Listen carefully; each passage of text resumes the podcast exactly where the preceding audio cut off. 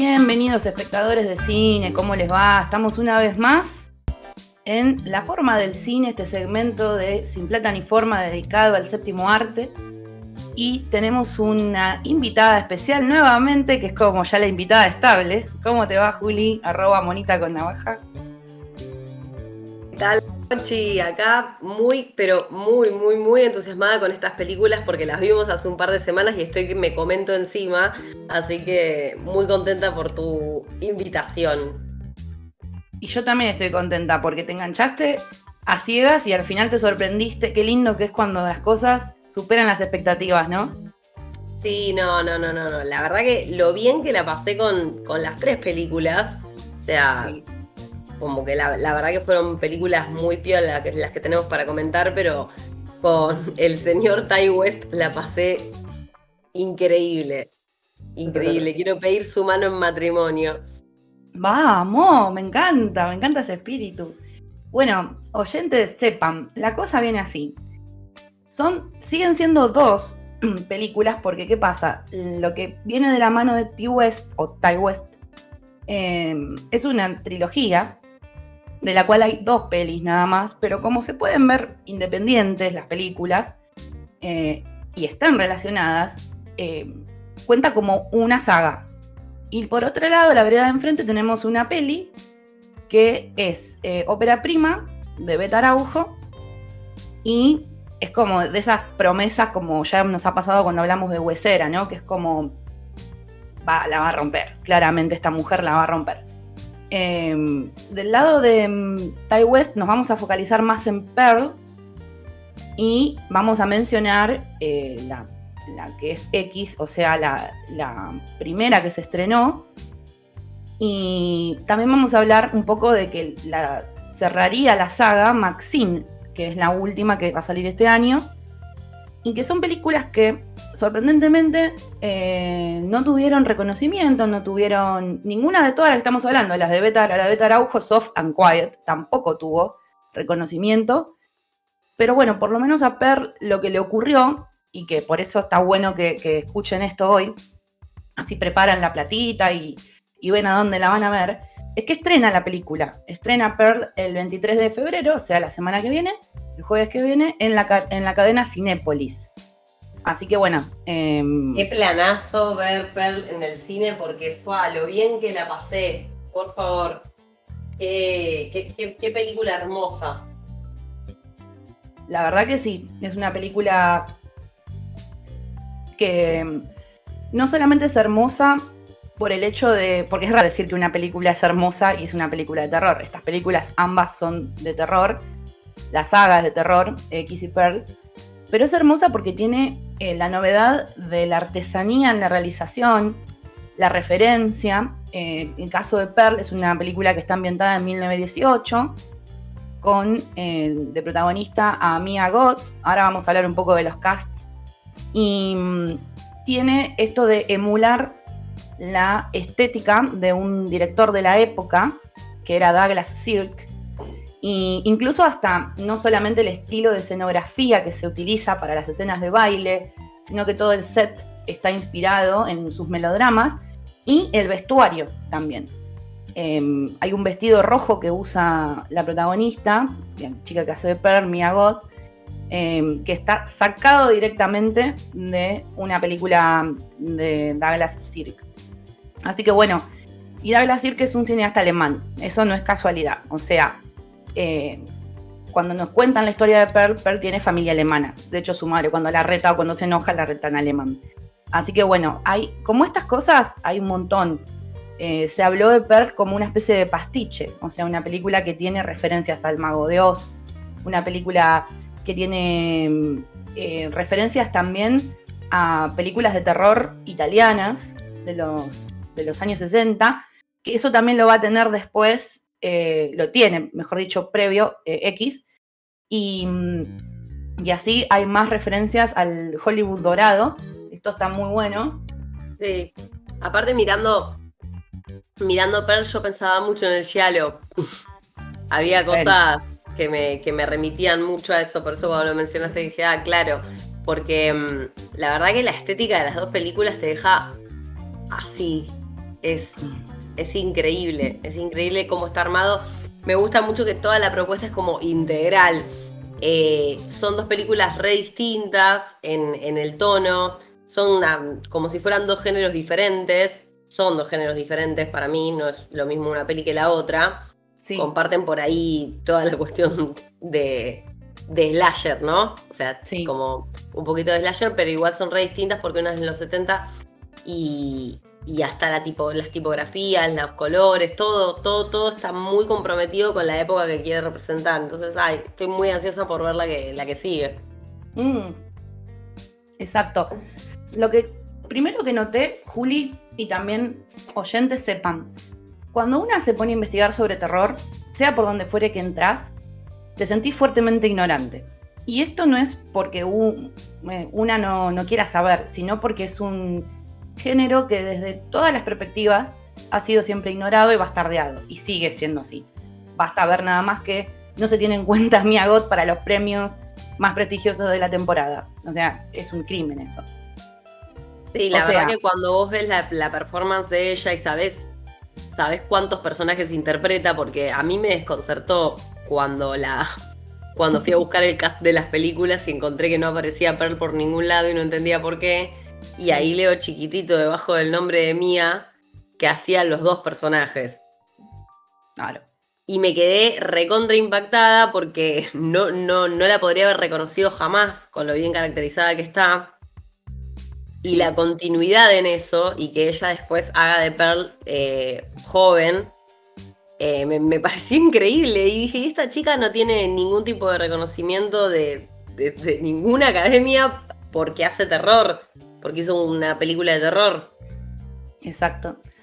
De hecho, em, lo que te decía sobre el tema de, no saber, em, entré sin saber también, eh, cuando vi X la primera vez, entré sin saber que ella era em, la señora, digamos, la vieja de, 80 años que, que, está ahí, la dueña de la granja, y que era la misma que estaba jovencita ahí, em, la misma Miagot, y después saber que iban a hacer la precuela y que era la, o sea, la vieja joven, o sea, son tres personajes prácticamente, porque por más que sea el mismo, son distintas épocas, entonces es muy interesante.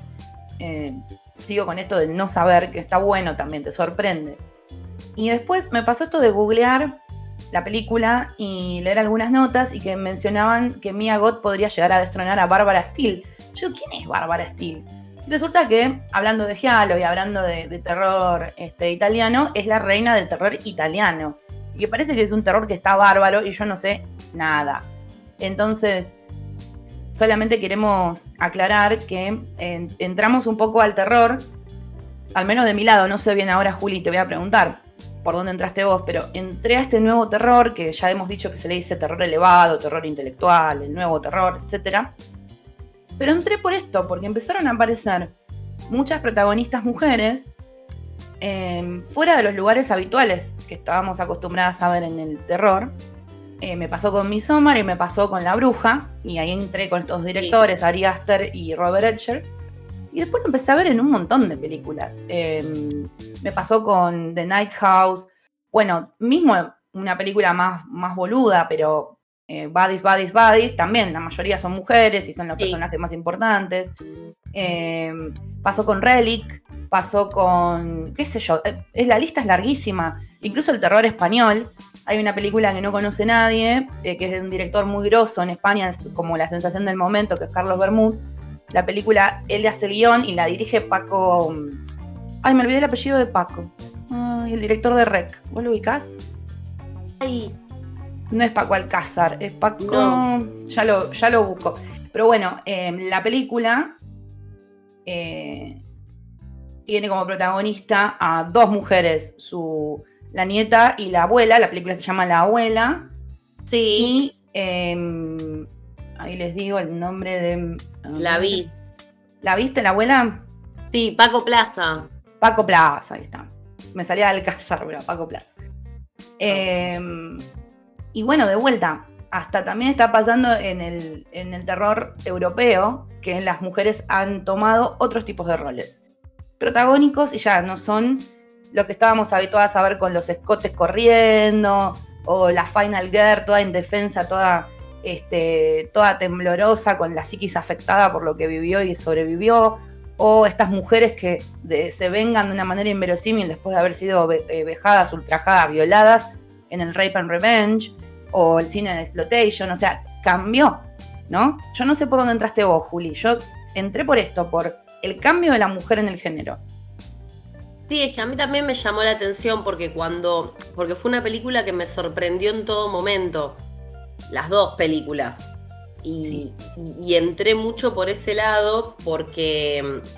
porque me, gustó ver que la propuesta del principio te marea completamente. Eh, ahí es donde me compró, porque vos vas viendo que a lo largo de todo el viajecito en la ruta hay una radio que se escucha un pastor, después ves el pastor en la tele, después ves al pastor en la tele de la estación de servicio, vos ves como toda esa construcción para que después no los terminen matando por lo que vos crees que los van a matar. O sea, vos decís, ah, claro, los viejos deben ser re fundamentalistas religiosos y los van a considerar pecadores y por ende, y termina derrapando y es, muy loco que el motor de toda esa psicosis sea un deseo. el, eh, sea el deseo de ser deseada, ¿entendés? Que un personaje femenino tenga esa, ese, esa potencialidad de convertirse en un monstruo, porque es lo que vos decís, no es terror, lo, que habíamos hablado antes, que no es un terror sobrenatural. Todo lo que pasa es, es con gente, no hay nada loco, no hay posesiones demoníacas, no hay nada, o sea, es simplemente gente que, sobre reacciona ante determinadas situaciones. Exacto.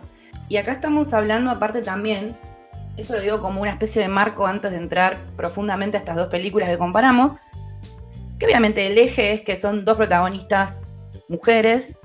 Em, en el caso de Soft and Quiet es una historia más coral, pero tiene una, protagonista em, que lleva la batuta, digamos y que mm, casualmente es, está detrás también de la producción, la dirección, el guion, em, junto con Beta Araujo, que es la directora, ¿no? Pero bueno, como marco lo que quiero decir es que mm, es un terror, que es un terror no fantástico, esto que dijiste vos recién, Juli, lo de la gente común reaccionando, sobre reaccionando.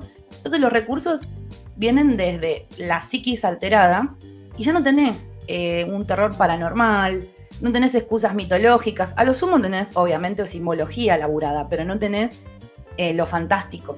No tenés em, el, susto por el susto, la reacción, el, ¿no? Esa cosa como de se abre la puerta, se apaga la luz. Eso no está.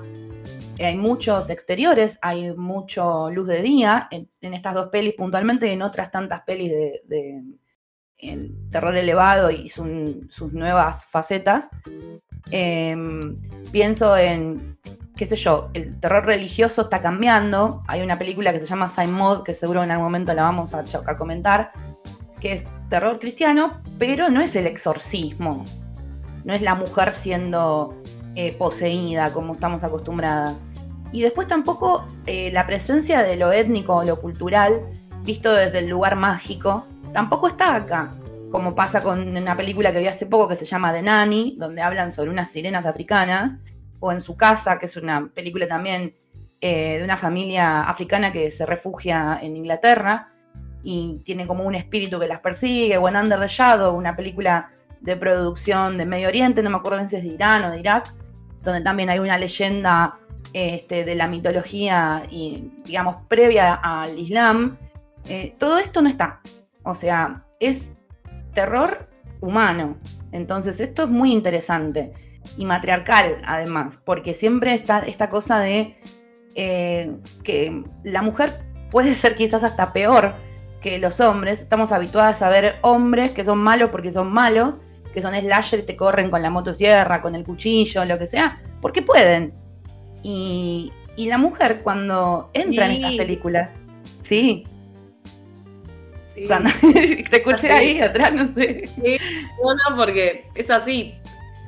Como diciendo el tema del slasher, por, eso a mí en general me aburren un poco los slasher.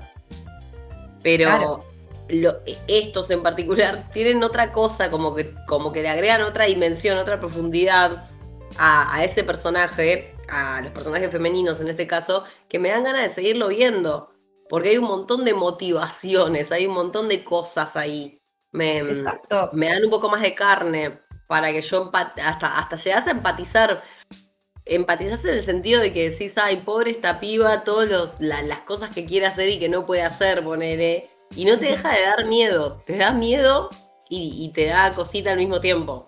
Exacto. Que es a diferencia de em, la violencia por la, violencia por la violencia, o la violencia medio como este. Yo tengo una palabra que creo que va, que es em, el derroche, la obscenidad de la violencia y de la crueldad, que lo ves en este género, rape and revenge, y decís, ah, bueno, entonces la venganza va a ser buena.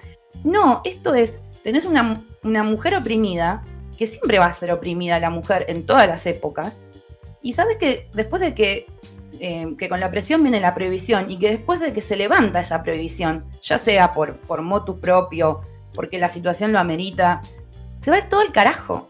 Porque es como cuando vos estuviste un año sin comer chocolate y te vas a comer todo el chocolate del mundo en la que puedas agarrar uno. Entonces acá es lo mismo.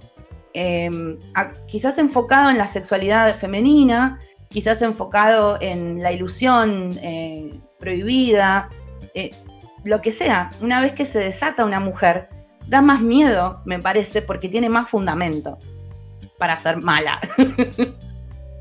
Sí, me parece que tiene que ver mucho con eso y, y, además que, hay una cosa de cuando el personaje femenino es malo, es malo, con muchísima conciencia de su maldad, ¿viste? Es como que te convertís en una, en una supervillana, en cierto sentido, cuando las, cuando las dibujan así. Y yo creo que en estas películas también lo que tiene interesante es cómo son muchas mujeres, más que nada en Soft Quiet, que no podés empatizar muy poco con todas, todas te dan como un cringe importante.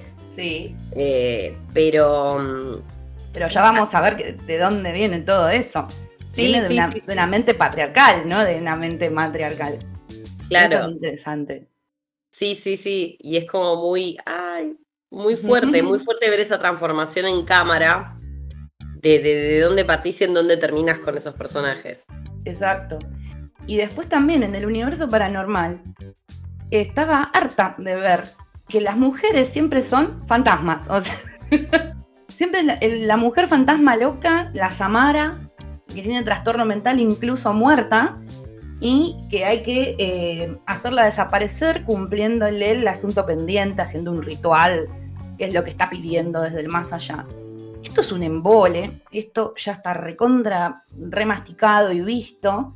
Eh, y por ejemplo, esta película que hace un rato mencioné, que también la recomiendo fuerte, eh, The Night House, lo revierte, porque es eh, la, viuda lidiando con el fantasma enloquecido del, del, marido. Entonces ahí el trastornado y el fantasma es él. Entonces eso, de vuelta, me parece como que es subvertir todos estos roles. Y la diferencia que me parece que encuentro en estas dos pelis que elegimos es que no hay una subversión de roles, sino que hay nuevos roles. Entonces, por eso, eh, ya cerrando con este marco introductorio, creo que estas dos películas son como para darles play sin pensar y sacarles jugo. Así que, Jules, te doy la palabra que vos preparaste cosas que me encantaron, así que todo tuyo. Bueno, perfecto. Vamos a hablar entonces eh, de estas dos películas. ¿Por, dónde empezar, no? ¿Vos sabías por qué X se llama X? No. Porque era la calificación que le ponían a las películas en, un momento determinado en Estados Unidos cuando las podían ver únicamente de 16 años en adelante.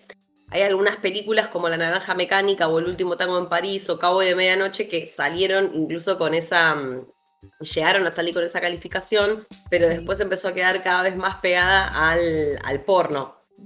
Ah. Y por eso empezaron a recibir otro rating, el rating R.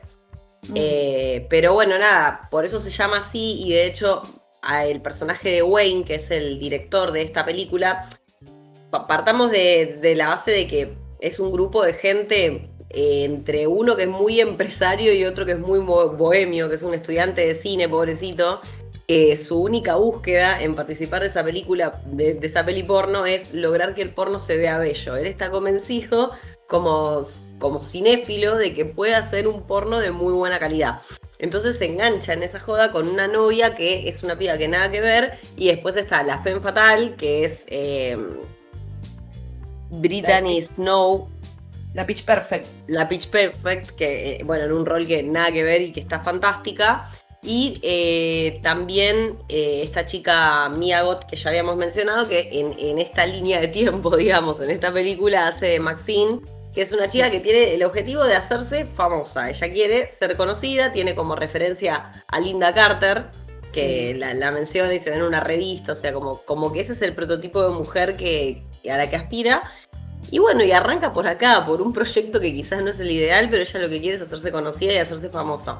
Y van a alquilar una casita que tienen en paralelo en una granja una pareja de viejitos, que son Pearl y Howard que ya la habíamos mencionado antes. Y la realidad es que todo pasa en 24 horas y en 24 horas las cosas se ponen muy, muy raras y vos te vas sintiendo cada vez más incómodo con la película. Exacto. Es como, como que te va poniendo mucho más tenso porque Pearl, Pearl no está bien, o sea, su marido dice que su esposa no está del todo bien y, no, no está bien Pearl. y a ella... Pearl y Howard son los dueños de la locación que ellos habían alquilado para hacer una película. Dato no menor que es cine dentro del cine también, ¿no? Sí. Es que, porque es muy linda, es inabarcable, hay un montón de cosas bellas. Hasta toca Landslide de Fleetwood Mac y fue como re lindo con la guitarra. Sí. Hermoso tema.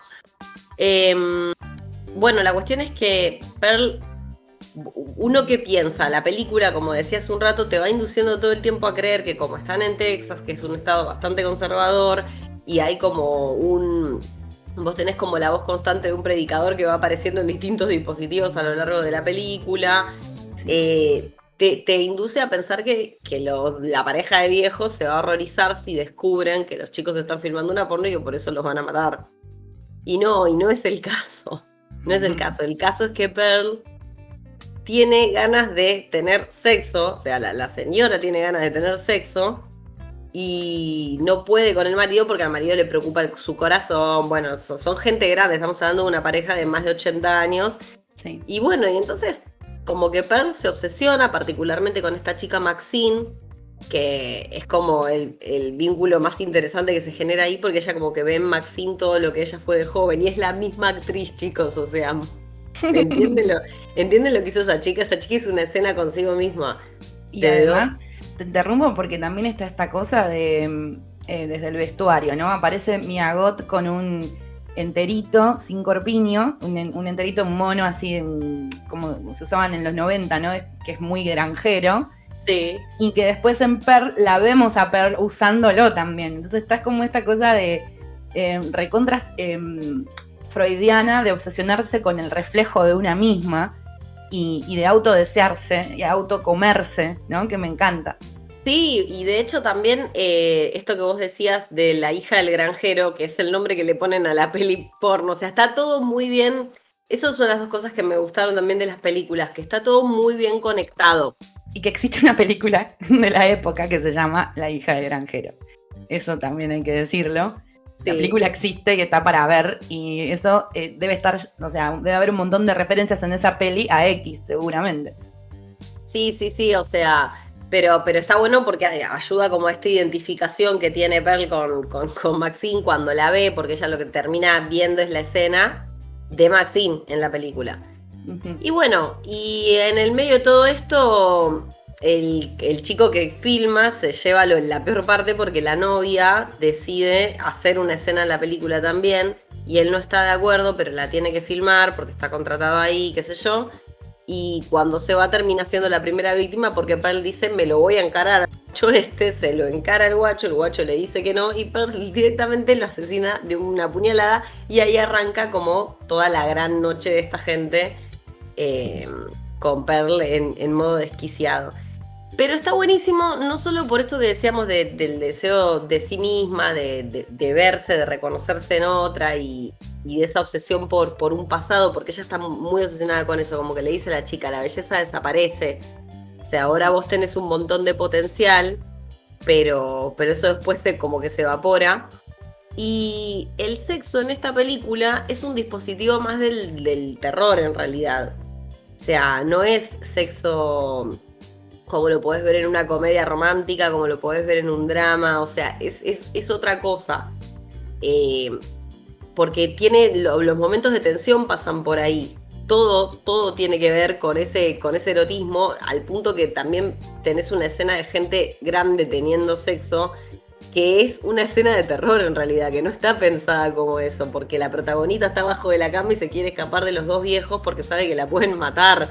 Es todo muy tenso. Eh, no sé qué te pareció a vos ese uso del sexo, digamos, en, la trama. A mí me gustó porque siento que tiene doble filo. Estaba usado como también para como pretexto para hablar un poco del sexo en la tercera edad que está cero explorado en cine y por otro lado como recurso de terror erótico me parece hermoso, me parece que está muy bien logrado. Me encantó.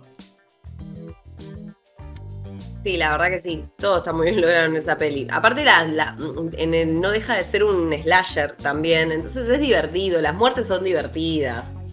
Son, mm, ingeniosas, qué sé yo. O sea, clásicas pero ingeniosas. Las herramientas que utilizan para matar eh, el tridente, ¿no? Todas estas cosas que son como novedosas y al mismo tiempo ya las vimos reinventadas. Yo creo que dentro del slasher hay una reinvención y, una renovación por parte de, de Ty West, pero mm, después tenés una construcción de película dramática eh, que se va a ver más en Pearl, pero me parece que, esto está y que esto es lo que hace que quizás lo pueda ver cualquier persona. Si no te gusta ver sangre y, te da miedo eh, el terror, bueno, no la mires.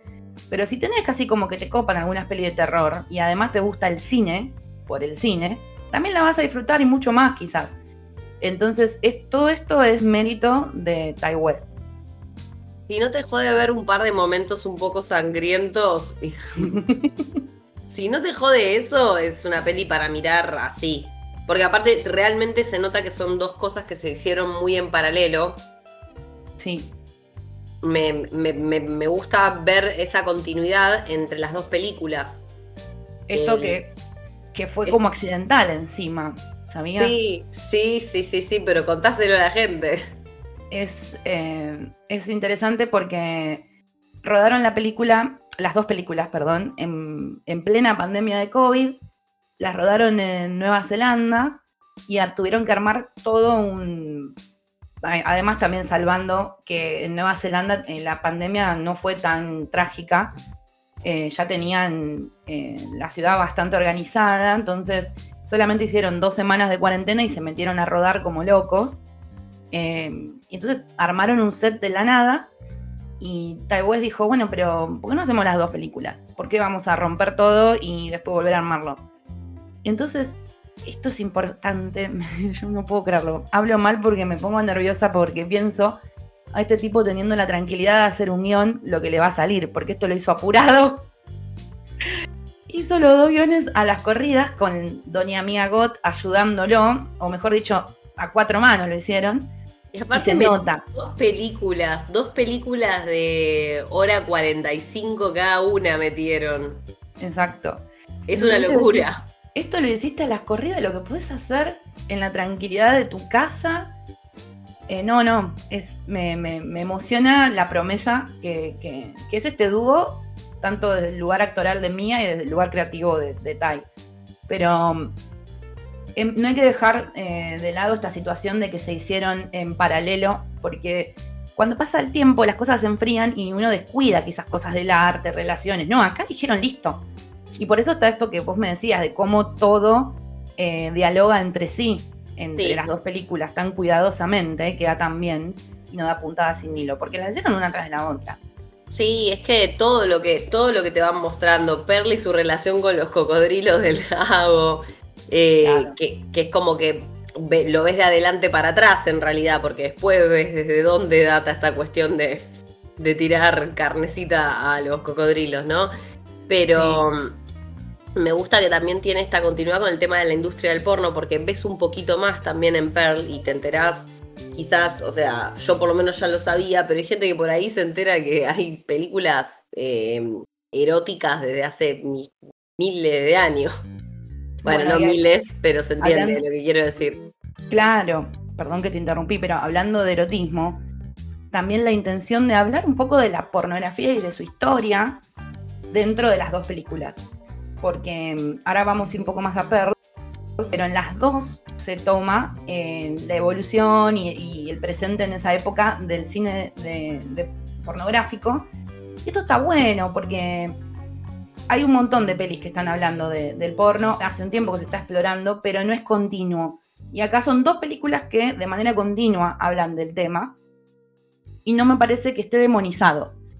Em, eso me agrada, que no es lo que me pasó, por ejemplo, cuando vi em, la peli sobre la vida de la protagonista de Garganta Profunda, que me pareció que estaba mega demonizado el, el porno, que tenemos elementos para demonizarlo, ok, sabemos que un montón de actrices que hicieron cosas que no querían hacer o que no sabían lo que estaban haciendo, que fueron esclavizadas, que fueron maltratadas, violadas, pero, a ver, seguramente no todo en el género era así.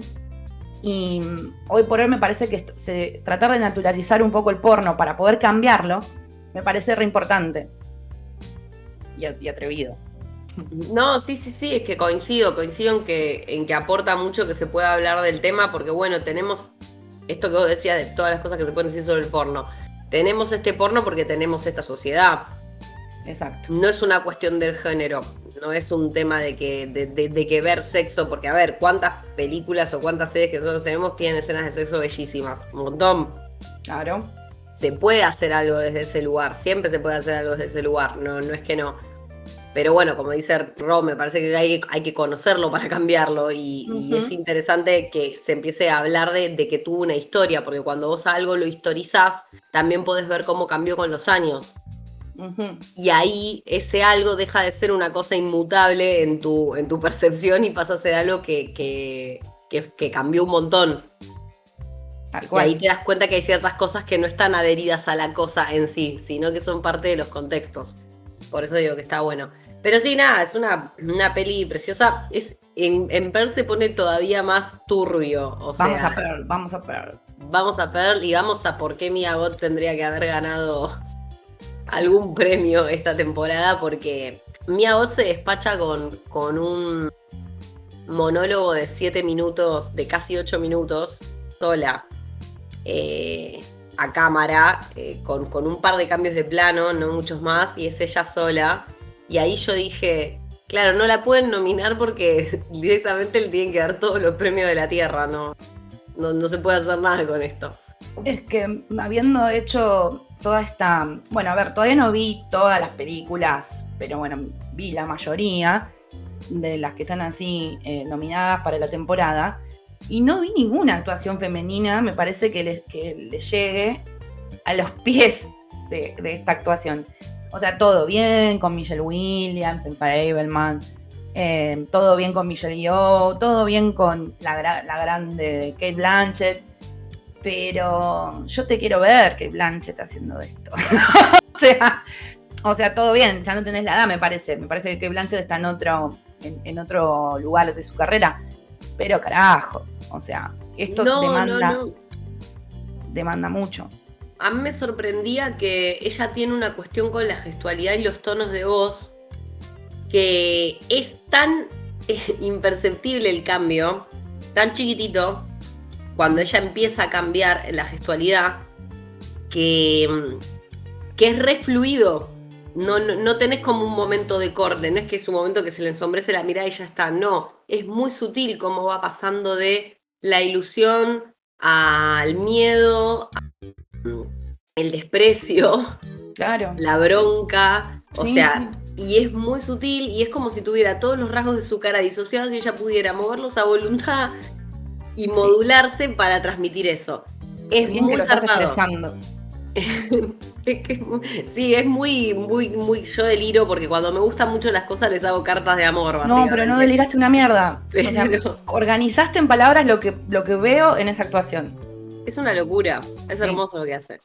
Sí, sí, sí. Em, y, tiene además el manejo del drama, de la angustia, de esa cosa como medio de princesita de Disney, pero que en lugar de que está con, el conejito, está con el cocodrilo. La inocencia por momentos de, eh, del personaje de Mago Dios, de Dorothy, eh, tiene... porque esa escena de ella bailando con el, con el espantapájaros, ya estamos en per, repito. Eso es claramente un guiño guiño al Mago Dios Después la cosa del maquillaje corrido y la locura que, tiene por ahí una Bette Davis en Quien mató a Baby Jane. Entonces, todas estas cosas que decís, estás comprimiendo eh, a las actuaciones más eh, importantes y sobresalientes del Hollywood dorado en el presente, en estas dos películas totalmente casi unknown y nuevas y originales y las estás trayendo acá, loca, pero por favor, yo me arrodillo, o sea, no se puede creer. Mirá que soy fan de un montón de actrices, yo soy una gran, o sea, Kate Winslet creo que es de otro planeta, eh, bueno, pero esta piba, no, no, no, no. Por eso quiero, por eso estamos haciendo esto, no nos importa cuánto vaya a durar este episodio, porque queremos que la vean y que nos digan qué les pasa con esta actuación, con esta mujer, con estas películas que nos traen estos temas tan tabú y que los abordan también en época, ¿sí? Porque no es joda, una en el 79, otra en el 18, o sea, siglo XX. A ver, además Perle está ambientada en la época de la gripe española. Entonces, ellos, mira, eso lo, les vino como anillo al dedo, porque en plena pandemia están escribiendo un guion sobre una historia que pasa en pandemia. Entonces las afecciones mentales de Pearl, que vienen no solo del aislamiento, sino también del aislamiento forzado que te, trae una pandemia. Entonces, mierda, también hay catarsis acá. Entonces es como, ¿qué hago con todo esto? O sea, que, me estás atacando por todos lados. eso es genial. Como espectador quedas como, wow. Sí, y em, que hayan, es verdad que capitalizaron mucho, como muchas otras eh, muchas otras películas y series que estamos viendo, nosotras empezamos a notar como un patrón de cómo la pandemia queda plasmada en todas las series, aún en las que fingieron demencia siempre, porque a veces hay series que, que estuvo bueno que no metieran arquito pandémico, que por ahí no era necesario para la historia o para el tipo de, de, película. Sí. Pero se nota como que se levantó la experiencia, es lo que hablamos todos los lunes con The Last of Us. Sí, eh, es cierto. Resignificar, se resignificaron por completo muchísimas cosas. Y yo creo que las películas toman de eso, aunque no hablen de una pandemia en sí. Aparecen cosas, hábitos. Eh, se nota que no es el mismo mundo. Y acá que te queda una per bien cerradita, una película bien cerradita, que la puedes ver en cualquier época, que no te va a afectar que haya sido rodada eh, con un trasfondo pandémico real por el hecho de que es en otra época, eh, un hecho histórico de otra época, que es esto de la gripe española. Pues eh, vamos un poquito ahora ahí al argumento.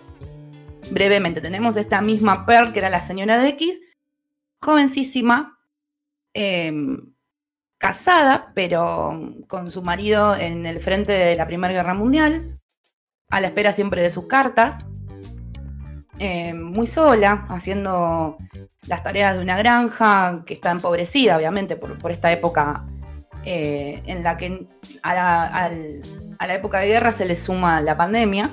Entonces, bueno, uno en esos platos de comida con sopa y un choclo hervido te das cuenta que hay una miseria. Y ella está con su mamá, que es una señora mm, eh, inmigrante alemana muy estricta que la trata bastante mal, y su papá, que eh, ha sido afectado por mm, algún tipo de em, enfermedad cerebral y quedó em, como parapléjico, está en una silla de ruedas, catatónico también, ¿no? Como que no sabe si está entendiendo, si está escuchando, si está mirando. Se utiliza muchísimas veces el recurso de que no sabes qué le pasa a ese hombre y que está sentado en una silla. Eso se utiliza muy bien. Se utiliza muy bien la madre a lo, madre de Carrie, que es esta mujer mala, opresiva, cristiana, moral, Em, y bueno, una per que lo único que hace como para sobrevivir es refugiarse en su ilusión de algún día formar parte del universo del, cine, un cine que recién empieza, que recién empieza a brillar, al cual ella lo va a ver de manera clandestina, porque no, le, dice a la madre que se va a ver las películas, está Cleopatra en, en esa época hasta Cleopatra en, cartel. Y bueno, y cuando puede se, da, se hace sus coreos y sus, este, y sus performances en el, granero. Y, ese es el escenario con el que arranca Pearl. Mm.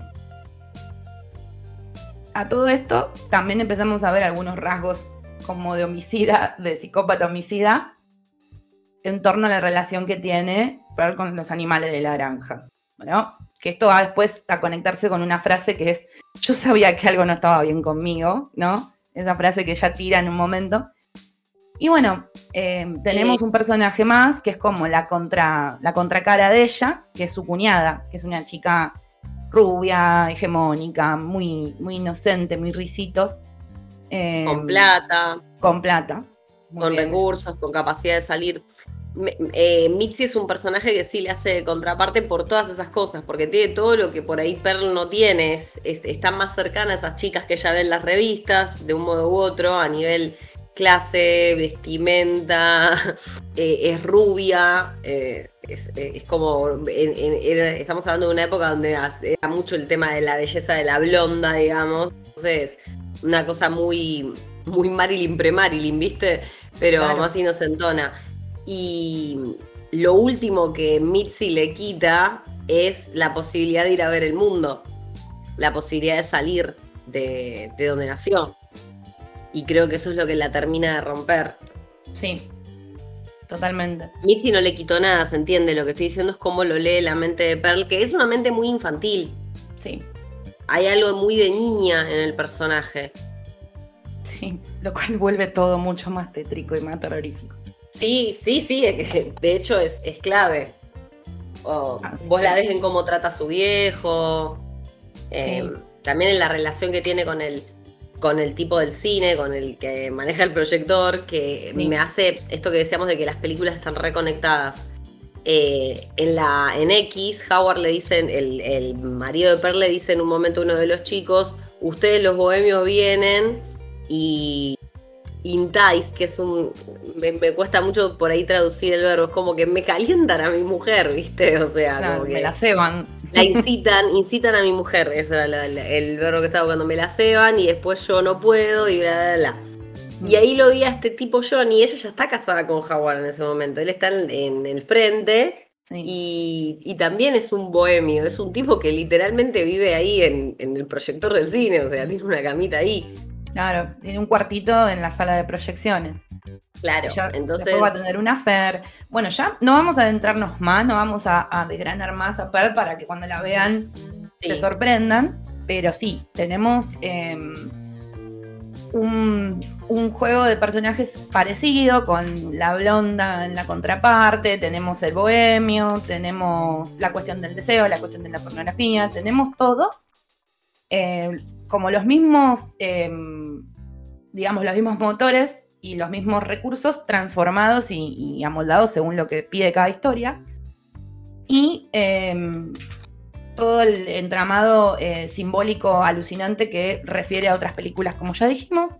Así que vamos ahora a destacar que tenemos entonces el desarrollo de un personaje em, en espejo, que van a ser Pearl y Maxine. Y las dos tienen eh, motores similares y van, en el caso de Maxine al principio no, pero ya Maxine va a quedar súper afectada psicológicamente por lo que pasa en X. Y eso lo vamos a ver después. los resultados lo vamos a ver en Maxine, la película que va a salir este año. Y Pearl que también está afectada, eh, podemos decir, psiquiátricamente también, o sea, desde un lugar de problemas mentales. Y vamos a hablar ahora de que son también protagonistas, mujeres con problemas mentales, las que están en Soft and Quiet, que es la película que estamos comparando. Entonces, eh, los motores de estos personajes son totalmente diferentes. Soft and Quiet es una película que salió en el año 2022, que se, se estrenó en el festival South by West, creo que se llama así. Que bueno, no, no fue visto en ningún otro lado, creo que ni siquiera fue a y es una recontra pena, así que la van a encontrar por ahí, capaz que en algún momento aparezca en alguna plataforma, si es así, em, avisaremos. Em, y que tiene como, como propuesta hablar em, de algo que es eh, políticamente incorrecto y que lo vemos siempre em, encarnado en personajes masculinos, siempre va a ser em, juzgado como, como un universo negativo y horrible que tendría que desaparecer. En esta película también es juzgado de esa manera, está contada con ese, con ese sesgo, que es el tema de em, la... Ay, no me sale la palabra, iba a decir... la, hegemonía étnica, el estado étnico, ¿no? El Ku Klux Klan y estas mujeres que quieren armar como una fase del clan em, dentro de eh, un pueblito no me acuerdo si nos, dicen dónde queda el pueblito en la película. No recuerdo si nos dicen dónde, pero me parece que es en un estado complicado. Sí, ¿no? Sí. Sí, sí, no recuerdo bien si dice dónde. Pero. No, están en mm, Oregon o algo así. Eh, no recuerdo exactamente, pero tiene como una cosa. Por, lo menos sabemos que hay gente armada. Claro. Ahí eso. Bueno, igual en Estados Unidos es como mucho más amplio eso, pero. Así que bueno, vamos ahora a contarles un poco de qué va, ¿no es cierto, Juli? Sí. Sí, bueno, eh, justamente estas mujeres se juntan a hacer una reunión que a simple vista es como si se juntaran a tomar el té, a comer una torta. No. Si tuvieran el audio apagado, si tienen, si tienen el audio apagado entre el color, que es como muy, muy brillante, y, y colores muy claros, y esta cosa de escena idílica, si no tuvieran el, audio prendido, sería. Son chicas que se juntaron a tomar el té. Pero en realidad lo que va pasando es que empiezan a descargar todo eso que no pueden decir en otros lugares. Porque se autoperciben perseguidas, ¿entienden? O sea, ellas, ellas perciben que a ellas las censuran y a ellas las están castigando. Y empiezan a tirar, bueno, de femenina y no feminista, eh, sobrenombres realmente espantosos para gente de, otros países.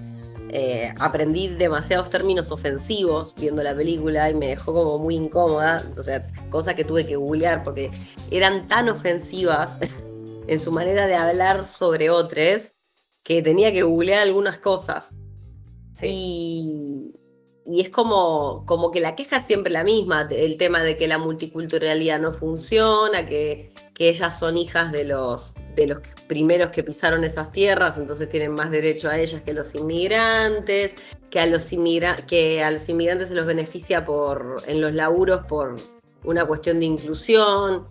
Eh, o sea, el repertorio que creo que todos conocemos o alguna vez un taxista no, igual basta de estigmatizar a los taxistas, me parece que nos estamos pasando un poco, pero se entiende el concepto. Una de esas cosas que te dicen y vos te quedás como así. Bueno, Eh, así que se, dan el gusto de hablar de todo esto. Em, y como que quieren hacer un, pequeño folletín, ver si arrancan un newsletter, o sea, e, e, en ese momento de la película lo que ellas planean es comunicación y difusión. Claro. Sí, sí, sí. Es como... Em, cuando nos eh, juntamos la primera vez en Siempre Tan Informa y dijimos, bueno, nos tomamos unas cervecitas y empezamos a cranear el proyecto, pero, eh, pero del horror. o sí, claro. Es así. pero quería destacar eso, destacar eso, que arranca siendo una cuestión de comunicación y difusión. Una cuestión de yo tengo esta opinión y la voy a y la voy a decir y voy a buscar otros que también compartan esa opinión y vamos a cambiar el país a partir de eso. Exacto. Tenemos a la mentora, la creadora, que es Emily, que es una docente mm, aparentemente de como de... De primaria. De, sí, creo que es como del paso del jardín a primaria, como muy, muy elemental. Ah, escuela elemental, sí. Claro. y, que está como con una gran frustración. Eh, después nos enteramos que tiene a su hermano preso por acusado de violación. Y, bueno, ella arma este espacio, es, la ves salir de su trabajo, la ves como muy sutilmente decirle algo a un nene que lo habían ido a buscar tarde, algo terrible, y a ella decís, upa, esto se va a poner complicado. Sí, sí, sí, desde ese primer momento decís, ah, ay no. Sí, sí, sí. Y eh, todo empieza como al atardecer de un día, en, una zona como bastante natural, como eh, de bosquecito, con un lago ahí de, fondo. Y, cuando ellas entran a la reunión, no es joda, están como en un salón parroquial, dentro de una iglesia. Y entonces arman la, la reunioncita y ella saca el papel eh, de aluminio de una torta y la torta tiene una esvástica dibujada, ¿ok? Es una torta como las que comen en. Es del estilo de la que comen en Twin Peaks, hecha con arándanos. Muy, sutil el temita de la torta. Digo, ya te quedas de cara, ya decís. Es como que. Yo me acuerdo que lo vi y me reí por la incomodidad, porque fue tipo, ¿qué? A mí me pasó lo mismo, fue como, ah, listo, bueno, no, no se van a guardar nada, no, van, van a arrancar así.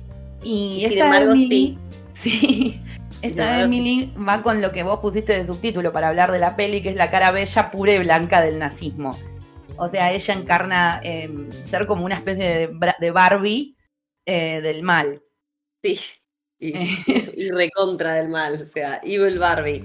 Y es tan del mal todo esto que hablaron, que recién comentaste vos, Juli, que hasta el cura se horroriza cuando las escucha y las echa. Dice, bueno, tómensela de acá y tienen suerte de que no las voy a denunciar. Así. Corta. Em, y ahí surge esto de, bueno, ¿por qué no la seguimos en la casa de, Emily? Compramos unos vinos. Y bueno, resulta que una de estas mujeres, eh, que es Kim, em, tiene como una especie de, de, mercadito y se van ahí al mercadito a buscar los vinos. Y acá, ¿qué onda? y ahí es donde se pudre, ahí es donde se pudre porque entran dos chicas que, son claramente chicas de otra etnia, ya arranquemos de, la base. Sí. Pero no solamente eso, sino que la, la, mayor de esas chicas, la otra es la hermana menor, denunció por violación al hermano de esta chica, de esta mm, chica nazi pura y blanca, Emily. Sí. Entonces se genera un momento de mucha tensión porque ellas vienen de hace más o menos media hora atrás haberse envalentonado mutuamente. Esto tampoco es menor. Ellas el último rato que pasan lo pasan en un grupo de gente que les revalida permanentemente lo que, lo que, lo que ellas tenían ganas de decir, que se sienten liberadas por poder decir estas cosas y que en cualquier otro lado le dirían, che, me parece que te estás pasando y se sienten muy subidas al pony, entonces lo que hacen es buscar conflicto con estas dos chicas. Sí. Em, y el conflicto escala bastante. O sea, tipo, la, dueña del, mercado saca un arma, ojo con el arma, porque ahí es donde uno le empieza a prestar atención. Em, y, se, se, pone muy mal, llega el marido de esta Emily, al marido también le dice cosas terribles, sí. terribles. O sea, hay una subversión porque ahí realmente la que está maltratando es ella en todo momento al, tipo, diciéndole muchas, muchas pero, pero en un lenguaje muy denigrante, y resuelven que no, que no van a dejar las cosas estar, sino que van a tratar de darle a esta chica una lección. Exacto. Entonces, de repente pasamos de la difusión a tomar acción directa, contándonos a nosotros mismos que lo que vamos a hacer es pegarles un susto. Sí, sí, sí, sí. Y esta cuestión de, hago una pausa acá, la construcción de un terror ideológico, la construcción de un terror que está basado en cómo las em, acciones a las que te puedes llevar a odiar tanto em, están armadas y, performadas en esta película. Porque estamos hablando de personajes que son violentísimas desde la palabra y van a pasar a la acción física y, a la violencia física. Y tenemos em, gordofobia, antifeminismo, em, esta frase que, vos marcaste acá, que la, leo y digo, you look like a chick fucked a wetback. O sea, que es acá, ¿cómo lo, buscaste vos esto? Em, o sea... Lo googleé porque no sabía, o sea, eran términos tan recontras, sabía que eran ofensivos por cómo los decía, pero no había escuchado jamás una manera así de referirse a una persona es tremendo. Que es significa, muy fuerte. Significa, o sea, ching es asiático y wetback se le dice despectivamente a los inmigrantes mexicanos que llegan al país por el agua, o sea, justamente por ahí. Uy, un poco anticipando algunas cosas, no voy a decir más nada, pero bueno. Em, entonces, hacemos esta salvedad que es un terror que em, lo hemos visto, o sea, hemos visto rasgos de este tipo de terror, pero acá está, es, la, base sólida de toda la película. Entonces, de, ahí en adelante, cuando van a por las em, dos chicas a, leccionarlas, todo se va al carajo. se sigue manteniendo el tiempo real, la cámara en mano, el tema de la luz que vos marcaste, Juli, de cómo a medida que va oscureciendo se va pudriendo todo más, eso está muy bien armado. Eh, salimos de un, como un color caramelo a la oscuridad total que vamos a ver en el final. Y qué decir sobre las performances, las actrices, la mayoría son noveles, algunas son conocidas. Em, yo no, las tengo de ningún lado. Vos sí marcaste que eh, Melissa Paulo, que es la que hace de Anne, que es como la que, la que introducen, que había estado presa. Em, ¿No? Sí, es ella, la chica que había estado presa, ¿es, no, Anne? Sí. Sí. Bueno, y demás gente que está en este casting, bueno, no, son ni, muy conocidas, em, pero son increíbles, actúan, la verdad que te, te, dejan, es un ejercicio teatral impresionante de todo lo que va a pasar en la casa de estas dos chicas. Y, es muy bueno también como el personaje, el único personaje masculino fuera del cura, eh, queda muy en segundo plano, no puede hacer nada. O sea, no, no tiene manera de, detener la situación. Claro, de la maldad en la mujer, bueno, acá tenés la maldad en la mujer. Repitiendo, refritando em, todas cosas que salen de, de, un universo patriarcal. O sea, ideología del mal que sale de un universo patriarcal Em, entonces me parece que eso también está bueno como trasfondo para analizar la película desde el feminismo. Sí, la verdad que sí, y, también creo que muestra mucho cómo se genera un vínculo entre ellas de, che, tenemos estos ideales, uy, qué bueno, y en el momento que se pudre todo, se empiezan a matar. Porque obviamente, o sea, cuando se, se, se pudre realmente, cuando empiezan a ver los límites de su propia acción, lo quieren arreglar y, ya no, no, y no saben qué es lo que tienen que hacer, entonces empiezan a tratarse muy mal. Tenemos a esta petiza que es el mal, la peticita diabólica, la que, la que trabaja con la dueña de la tienda. Nada, un personaje muy, muy turbio, no, no sé si lo ubicas. La que empieza a tomar las decisiones en un momento que es, atroz el desarrollo de ese personaje, porque entra como todo así, muy, muy, muy tranqui, como a mí me invitaron acá esta señora a la que le debo tantas cosas y no sé qué, más. Y de repente empieza a, subir en una espiral dispuesta a cualquier cosa para tapar la que se mandaron. Y en el medio de todo eso va cambiando los colores, como decía Ro, y eso también la película ayuda, que ya te vas dando cuenta, ¿viste? Se pudre, se pudre, se pudre, hasta terminar en la oscuridad más absoluta y eso también te mete mucho en clima, pero te da miedo porque es básicamente cómo empezaron de la difusión a pasar a la acción concreta.